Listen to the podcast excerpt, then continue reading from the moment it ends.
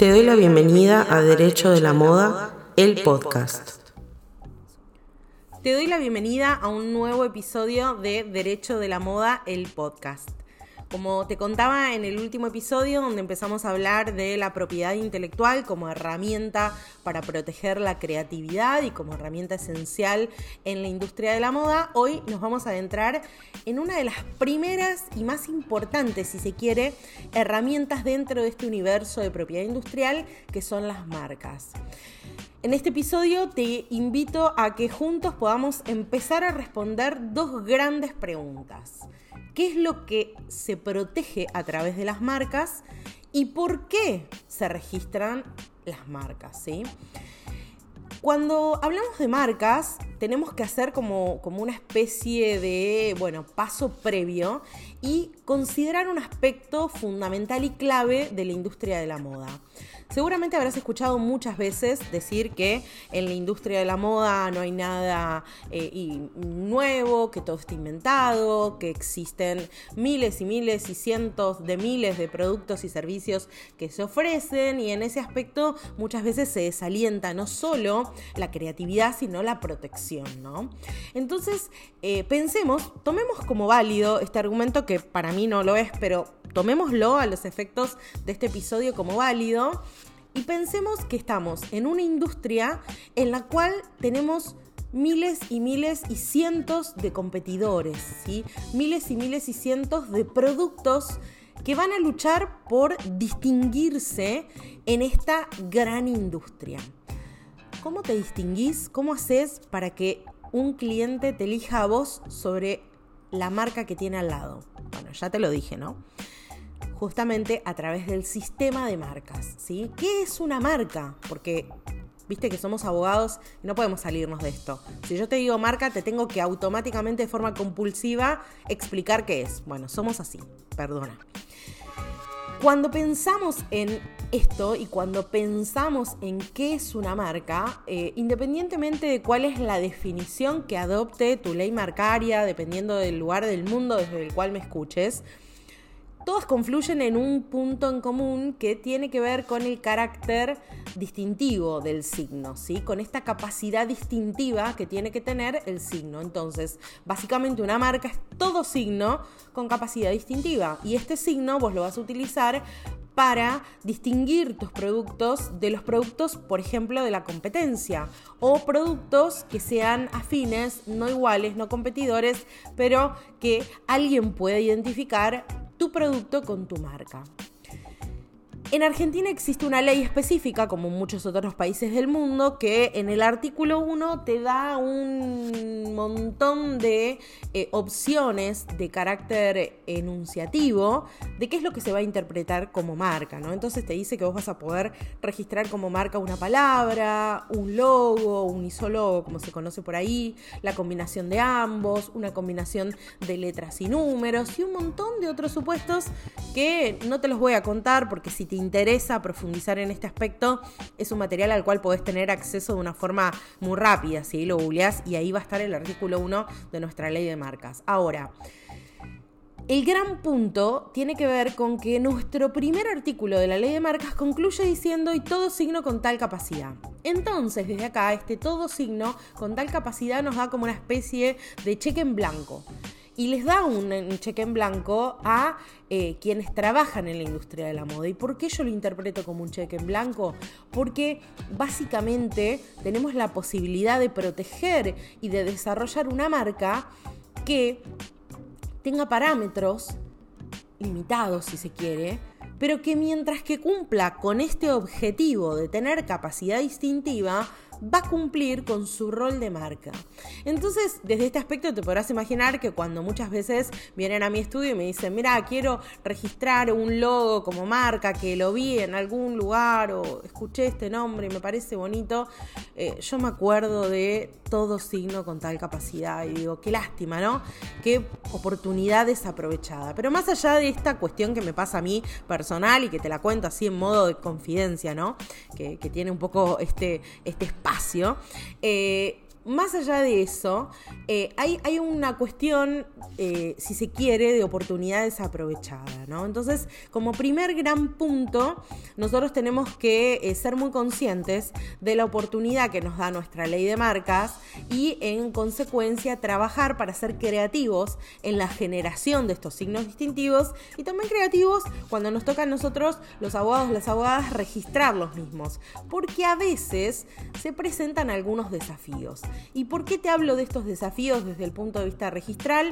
Porque te voy a hablar de un tipo de marcas, de esto que te estaba comentando en las jergas jurídicas, se las conoce como marcas tradicionales, pero me interesa hablarte un poco más en profundidad de lo que se conocen como las marcas no tradicionales. Y cuando te digo marcas no tradicionales, bueno, anda con tu mente hacia las marcas olfativas, hacia las marcas sonoras, hacia las marcas de color, hacia las marcas táctiles. Esto en el universo marcario se conocen como marcas no tradicionales. ¿Por qué creo que son muy importantes? Tanto te pares del lado del derecho como del lado de la industria. Porque en este universo de industria superpoblada de productos y servicios, cada vez las estrategias de marketing y de publicidad son más agresivas y cada vez toman más y más eh, eh, relevancia lo que se conoce como el marketing sensorial.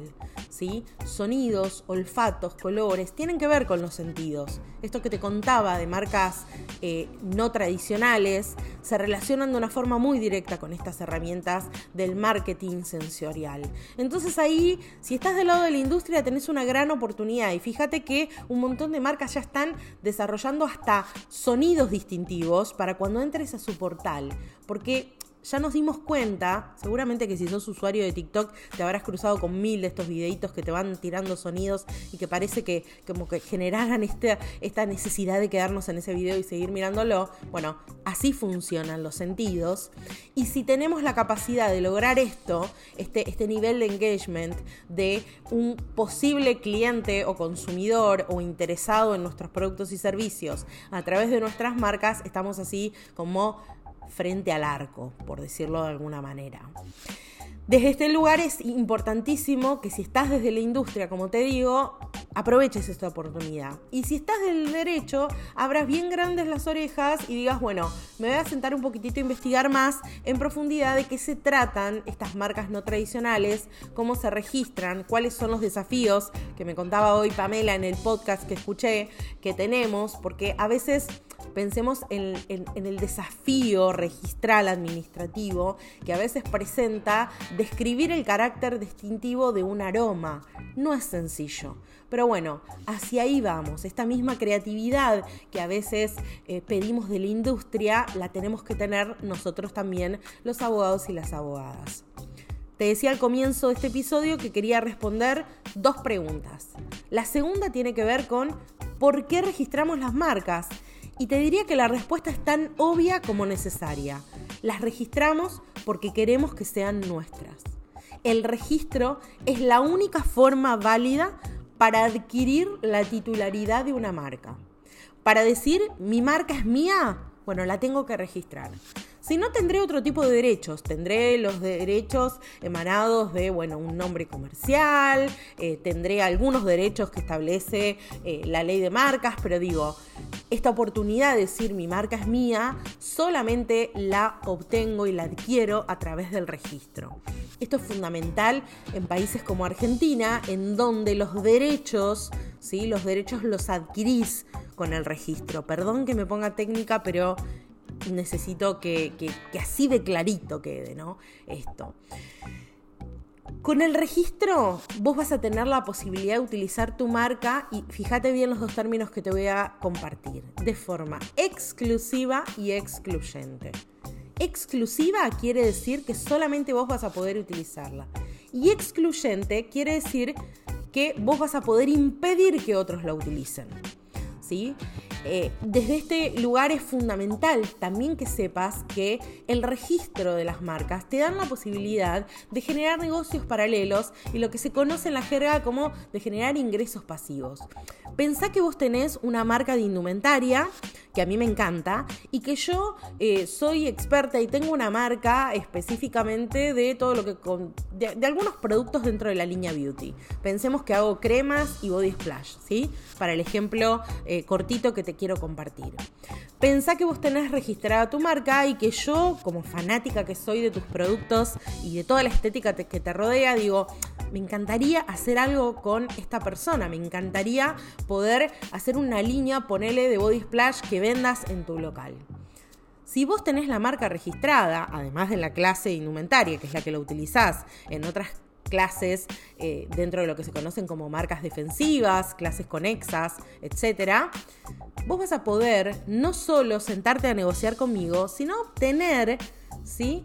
algún tipo de beneficio económico como consecuencia de autorizar el uso que yo te estoy pidiendo de tu marca, ¿sí? Entonces, vos fíjate la importancia que tiene el registro de las marcas. La utilizas de forma exclusiva, la utilizas de forma excluyente, te da la posibilidad de distinguirte en un mercado desafiante y además te da la posibilidad de hacer negocios.